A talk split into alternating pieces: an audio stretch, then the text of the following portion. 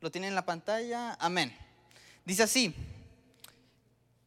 Hijos, obedeced en el Señor a vuestros padres, porque esto es justo. Honra a tu padre y tu madre, que es el primer mandamiento con promesa. Se refiere al primer mandamiento que tú recibes algo, que es lo que, lo que sigue, para que te vaya bien y seas de larga vida sobre la tierra. Amén. Esto es fundamental en un hogar, porque cuando un hijo se desvía y no tiene respeto a sus padres, los padres, para los padres es, una, es algo casi imposible para regresar a sus hijos y enderezarlos, porque ya están casi completamente perdidos, porque no escuchan las palabras de sus padres, porque no tienen nada que ver. Dicen ellos, no, no me controlan a mí, porque yo ellos ya no, ya no tengo respeto en ellos. Pero cuando uno obedece o simplemente no hace caso, uno todavía los puede enderezar en el camino correcto. A Dios le gusta que los hijos se comporten bien, tal como a los padres. Dios es nuestro Padre Celestial, Él está arriba de todos nosotros. Dios ha puesto a los padres para que ustedes sean los instructores y que ustedes los puedan guiar a un mejor futuro. Para que ustedes le puedan decir las lecciones, las experiencias que han tomado, para que ustedes puedan enseñar eso a sus hijos. Porque ningún padre quiere que sus hijos sufran como ellos lo hicieron en, en sus edades que cometan los mismos errores. los padres quieren que ellos sean prósperos, como lo dice la palabra de Dios.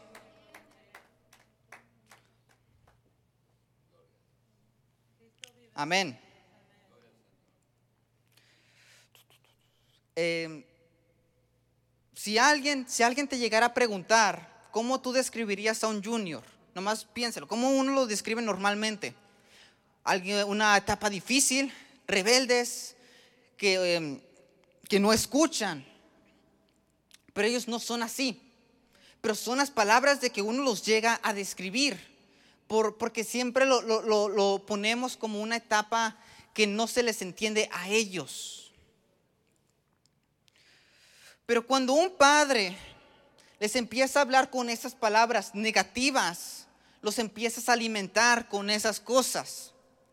Si tú los escribes, ellos son difíciles, ellos serán difíciles. Si tú dices, ellos no me están haciendo caso, no te, bueno, no me están haciendo. Ellos, ellos, eh, discúlpenme, desobedientes. Gracias, el que, el que está buscando.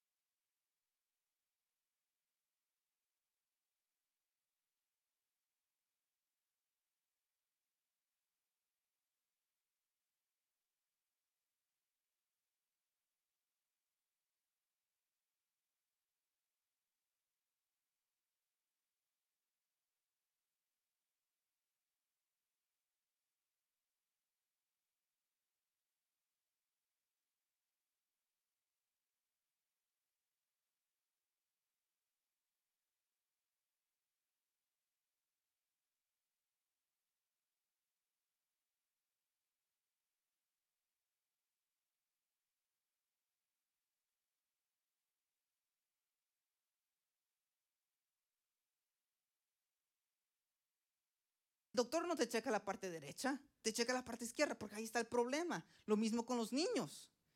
Para encontrar, para solucionar los problemas de los niños, tienes que saber qué es lo que ellos están sufriendo. Habla con ellos como que fueran tus amigos.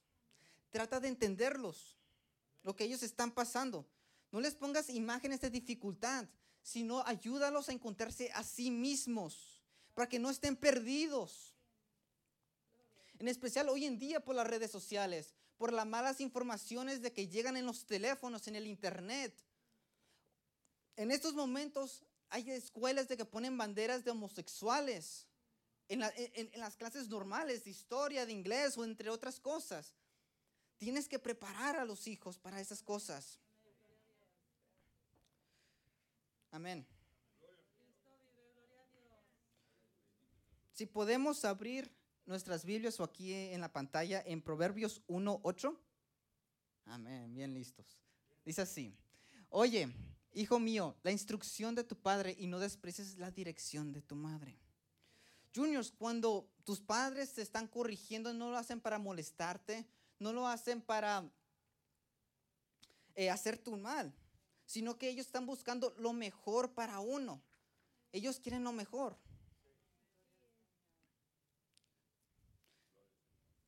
Un junior puede tener dificultades de que para ellos tal vez sea muy complicado en decir, por vergüenza. Y también a veces los padres pueden tener vergüenza en preguntar a los hijos. Se les hace temas de que dicen, no, mi hijo nunca va a tener algo así. No, no, porque este es un tema muy delicado. Pero es mejor de que un padre pueda tomar esas decisiones y enseñarles que un amigo de la escuela o que un maestro que no tiene la suficiente educación.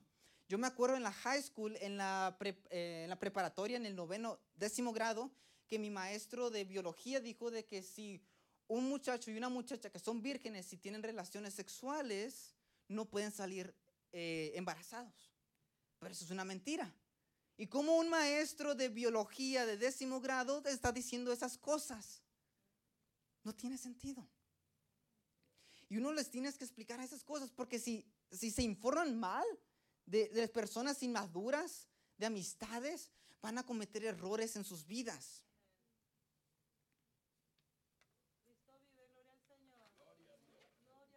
Normalmente hoy en día, no me refiero normalmente en las iglesias, pero en todo el mundo normalmente ponen a la mujer como tú estás encargada de cuidar a tu hijo, de enseñarlo, pero no, son ambos, el padre y madre. Los dos tienen que trabajar juntos para poder sacar a su hijo adelante con la palabra de Dios y cosas de la vida. Por ejemplo, aquí mi papá lo amo mucho. Él me ha cuidado, él me ha enseñado sobre las cosas de la vida, cosas de Dios. Y yo a él lo agradezco y te amo muchísimo, papá. Todos tenemos recuerdos de las personas de que nos llegaron a educar en nuestras vidas. Y, recordamos de que en ciertos puntos ellos tenían que tener mucha paciencia con nosotros, porque a veces éramos rebeldes o no le hacíamos caso, o entre otras cosas. Pero siempre, pero los, los que nos dirigían siempre nos querían dar lo que era mejor para nosotros. Si podemos abrir en la Biblia, en Hebreos 12, 10 al 11, por favor.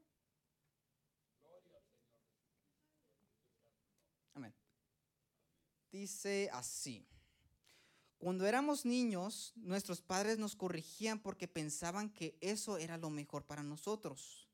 Pero Dios nos corrige para nuestro verdadero bien, para hacernos santos como Él. Desde luego que ningún castigo nos gusta en el momento de recibirlo, pues nos duele. Normalmente los padres nos aconsejan sobre cosas del mundo, sobre nuestro futuro, ya sea Hijo, ve y busca una buena carrera. Hijo, e invierte, eh, guarda dinero y entre otras cosas para que ellos puedan tener una vida más fácil en esta tierra. Pero Dios busca algo más. Dios busca algo más grande en ellos. Y es la salvación, la vida eterna.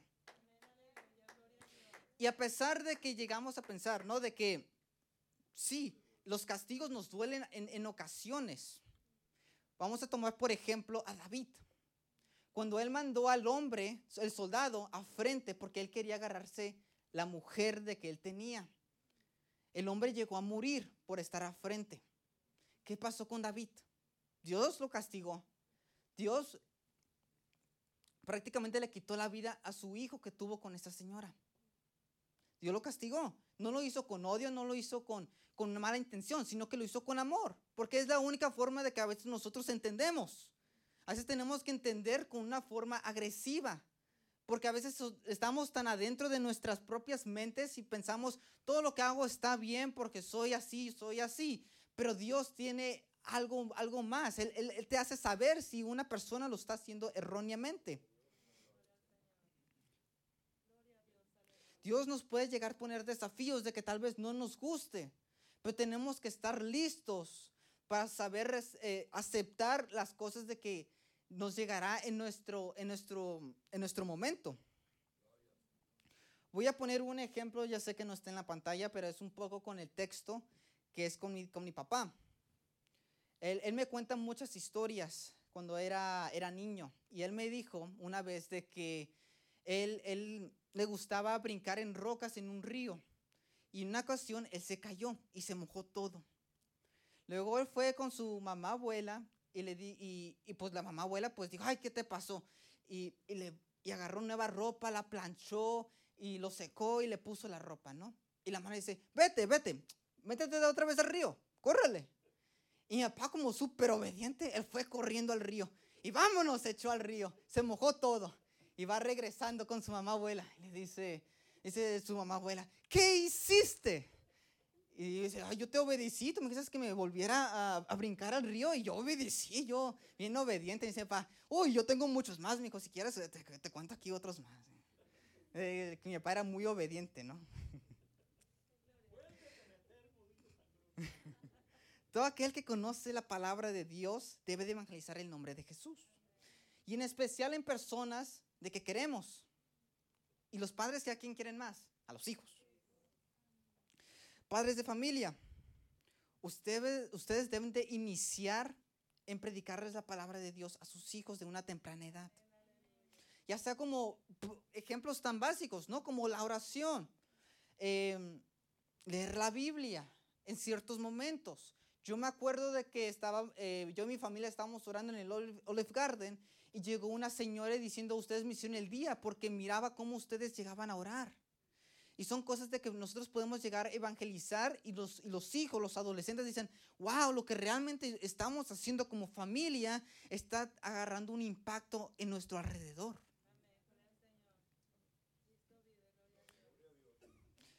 A veces los padres tienen miedo en responder ciertas preguntas porque pueden pensar de que son preguntas de que no se deben de preguntar como cristiano, tal como vamos a decir la evolución o el planeta Tierra es redondo, o entre otras cosas, o vida extraterrestre, o entre otras cosas, ¿no?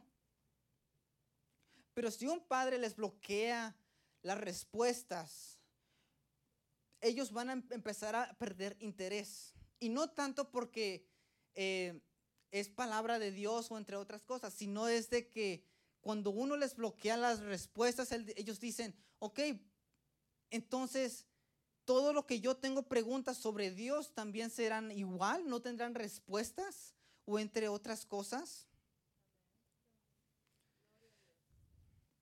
En vez, uno debe de aceptar las preguntas y decirles, mi hijo, vamos a buscar en la Biblia. ¿Qué es lo que dice Dios sobre esto? ¿Qué dice la palabra de Dios sobre esto? Y si no lo dice la, la Biblia, ora, ora Dios, que Él te ilumine, que te dé una respuesta. Y si no, ve con el pastor para que ellos puedan resolver las preguntas que ellos tengan en sus vidas. Así que ellos no pierdan el interés. Porque hay muchos que dicen, no, mis papás no nunca me responden mis, mis dudas. Entonces, entonces ellos empiezan a, pensar de que las cosas de Dios es simplemente una religión, pero no es una religión, sino que es una salvación para cada uno de nosotros. Si podemos abrir la Biblia en primero de Juan 2.14. Amén, lo leeré. Os he escrito a vosotros, os he escrito a vosotros, padres, porque habéis conocido al que es, del, es desde el principio. Os he escrito, vosotros jóvenes, porque sois fuertes y la palabra de Dios permanece en vosotros y habéis vencido al maligno. Yo sé de que aquí está hablando sobre los jóvenes, pero los juniors van a llegar a una etapa que también serán jóvenes y llegarán a ser la corona de la iglesia. Y para que ellos lleguen a ese punto, no tienen que estar flaqueando, sino que tienen que ser fuertes con la palabra de Dios, para que ellos estén preparados en sus vidas. Dios los va a ayudar a que ellos puedan tomar mejores decisiones, tal como para los padres y tal para los niños, para los juniors, para que ellos puedan desarrollarse, crecer y alimentar. Porque cuando llegue el momento de que personas le estén introduciendo temas difíciles, ellos estén preparados para responder con la palabra de Dios. Y ellos van a derrotar las cosas de que normalmente a una persona son derrotados. Por ejemplo, a mí, yo cuando era junior, a mí me ofrecían droga a la edad de 11, 12 años. Si yo no tuviera el conocimiento sobre la palabra de Dios o, las advertencias de mis padres, tal vez yo ya no estuviera aquí. Y le tengo que agradecer a Dios porque Él me ha salvado. Ya para finalizar, quiero que comentar de que Dios siempre estará con ustedes, juniors. Ustedes no estarán solos. Y, no importa si sus padres se van o no o desaparecen, Dios nunca los va a dejar solos. Siempre los va a resguardar con un escudo. Los ángeles van a llegar y los van a proteger de cualquier mal, cualquier demonio no va a tener ningún poder sobre ellos. Porque ¿quién contra Dios? Él es el rey de reyes, señor de señores. No hay nadie como Dios. Él nunca ha perdido ninguna batalla, ninguna guerra. Él siempre hay victoria en su nombre. Y debemos de ayudar a los juniors, de que entiendan de que hay un ser divino, de que los está resguardando. A pesar de que ellos no los miran o que no los sienten, Dios está con ellos en momentos de soledad, tristeza, Dios los va a bendecir. Dios los, prosperará. Pero todo inicia en la casa, en el hogar.